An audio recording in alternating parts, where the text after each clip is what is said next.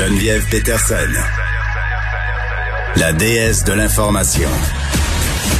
Vous écoutez Geneviève Peterson. Cube Radio.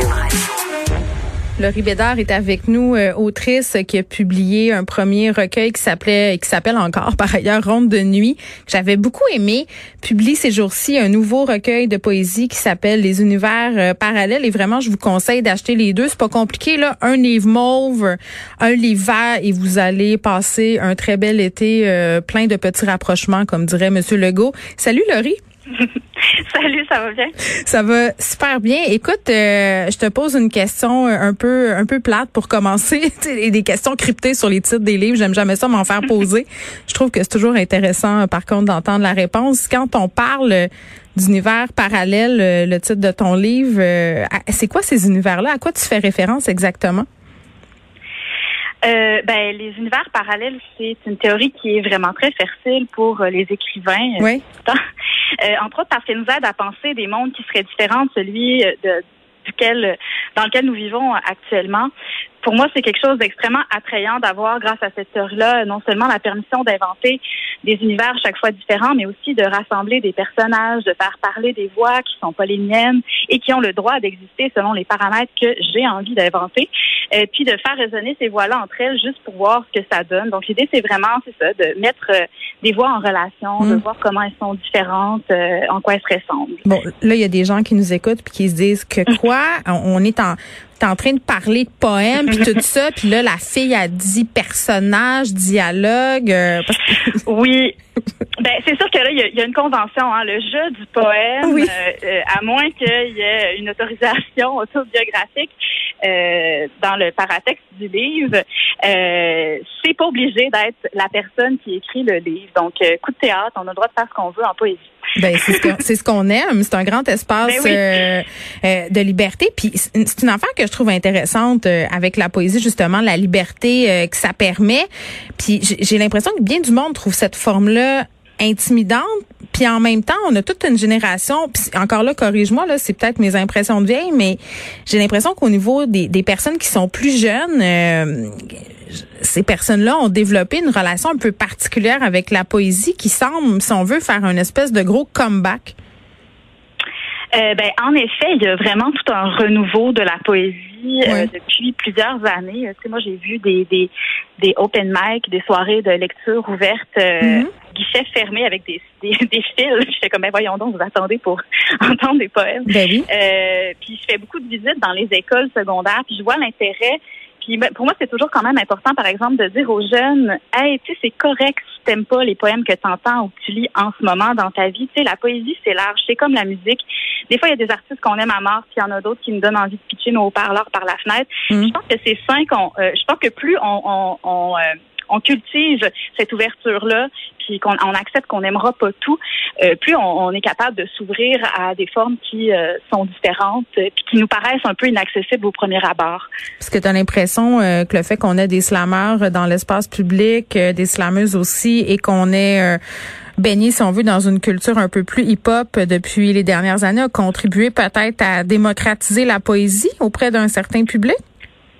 Ben oui, en effet, je pense que c'est c'est probablement euh, c'est sûr que ça peut pas nuire, je pense parce que c'est sûr que l'amour des textes et de, de, du rythme, ben c'est sûr que ça parle à la poésie. Ça parle, on dirait que ça nous donne une petite permission peut-être pour ouvrir un livre de poésie, mm. dire ça doit pas être si pire que ça. bon, on revient à ton livre. Euh, j'ai envie de te demander, euh, qu'est-ce que tu avais envie de dire dans, dans ce livre-là? Euh, ben c'est drôle, j'avais pas tant quelque chose à dire, mais plutôt j'ai l'impression que j'avais quelque chose à expérimenter à partir de nos conceptions qui sont souvent très figées, très polarisées de ce qu'on est comme individu, comme peuple, comme humanité.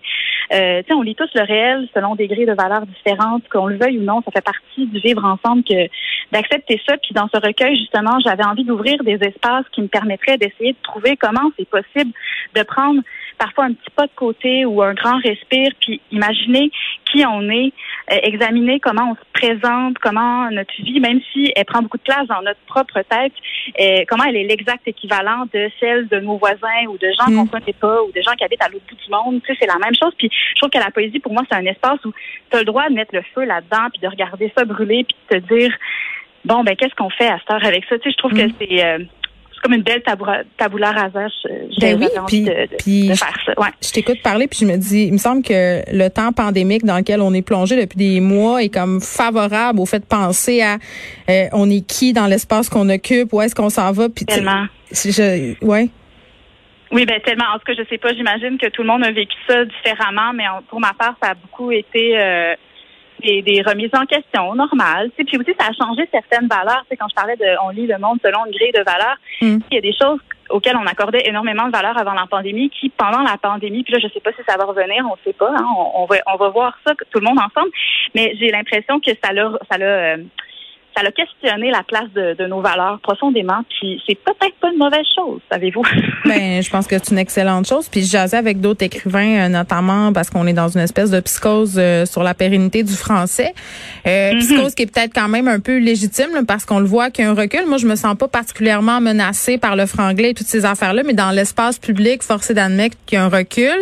Euh, force est d'admettre que mes filles écoutent beaucoup de contenu en anglais. Moi, c'est ça qui, qui m'inquiète le plus là au niveau culturel le fait qu'on se perde un peu dans cette mer-là d'anglais. Euh, toi, est-ce que c'est quelque chose euh, qui t'inquiète?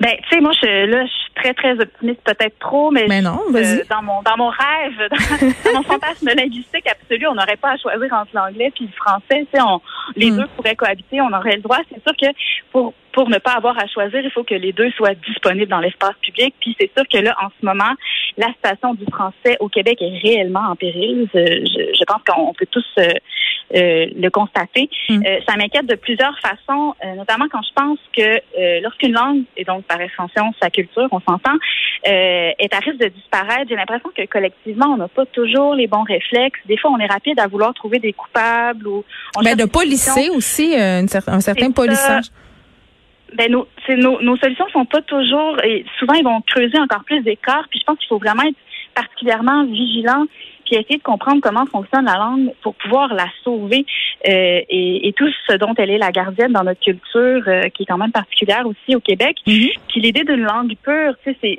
c'est il n'y a rien pour moi de ben plus mortifère pour son évolution que et donc pour sa survie que l'idée d'une langue pure, ça n'existe pas une langue pure. La langue, ça évolue. Il faut accepter qu'elle nous traverse. On la traverse dans un état qui sera jamais figé.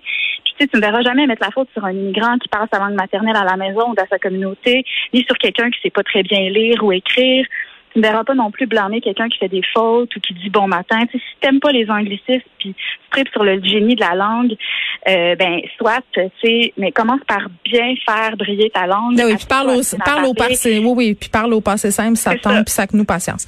Oui, euh, mais tu sais, aussi par un club de lecture, une troupe de théâtre, tu sais, mets, mets la langue en jeu, puis après ça, tu pourras, euh, tu auras des occasions pour partager ta langue, parce que moi, je pense que c'est une question de partage, c'est pas une question d'empêcher les gens de parler parce que nous, faut ben survivre. Je pense que ça, c'est dangereux, parce que la vraie richesse d'une langue, c'est comment elle évolue euh, à travers ses différents niveaux de langage, puis aussi avec les autres langues avec lesquelles elle cohabite. ça, c'est c'est ça qui la nourrit, notre, notre belle langue. Fait qu'il faut faire attention à ça, je pense, parce que sinon on se tire un peu dans le pied. Oui, puis par rapport euh, justement à la transmission, au réintérêt euh, de, de, cette culture-là, quel rôle peut jouer la poésie là-dedans?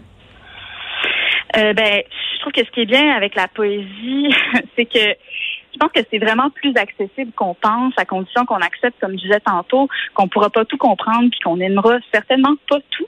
Euh, donc après, une fois qu'on a passé cette étape cruciale, il y a plein de textes qu'on peut découvrir, auxquels on a accès dans les mm. bibliothèques. Euh, euh, on, peut monter tout un tout un tas de, de, belles choses avec ça. Puis je pense que c'est à travers ces, ces, belles choses-là que la langue elle, circule. Puis mm. Ben, j'aurais bien envie qu'on en entende un bout euh, de ta langue. Le Ribédard, je t'ai demandé de choisir euh, un extrait. Euh, c'est rare qu'on lit de la poésie à la radio. Non, mais c'est vrai. Puis moi, je m'en fous. Puis je veux, je veux qu'on le fasse. Fait que vas-y donc. Ben, OK, je vais lire un extrait de la dernière partie de mon livre qui s'appelle Ma terre noire. Donc, ça va comme ci. Quand des faisceaux de lumière traversent la route sans s'arrêter, je n'ai pas besoin de savoir d'où ils viennent, ce qu'ils cherchent je continue mon chemin les yeux fermés. J'appuie un peu plus fort sur la pédale de gaz. Quand les longues gouttes d'huile noire s'échappent vers le haut, entraînant avec elles ce qu'il existe de plus crotté, de plus méchant, ce qui pourrit l'organisme, je le libère si je veux. Je dis épiphanie pour le compte de l'ordre et de la beauté. J'ignore le but s'il faut tendre vers le danger. Je connais le décompte, une bataille incertaine contre le sort qui se joue chaque seconde. Je sais contrer l'attente et la peur des attaques, les coups qui surgissent de nulle part, les, revirements de situation. La lumière froide dirigée dans les yeux, je l'absorbe. À chaque chiffre nommé, quelque chose de lourd s'envole. Tant pis pour l'importance, tant pis pour ce qui part. Quand je reste ici, je tournoie. À chaque battement, je me réjouis. Je dis au revoir en dansant. J'invente le seul guide de survie possible. Imiter 500 000 sourires dans la poussière du miroir. Je dis apocalypse pour me réchauffer, pour la braise. Je me relève et j'attends une seconde. J'ordonne à mes jambes de tenir bon après le décompte. Comme au cœur de l'hiver quand je scrute à l'infini des brèches dans la glace comme au cœur de la canicule quand mon corps s'alourdit, écrasé par la chaleur et le poids décuplé de chaque goutte de sueur se formant sur ma peau. Je traverse le mur si j'en ai envie.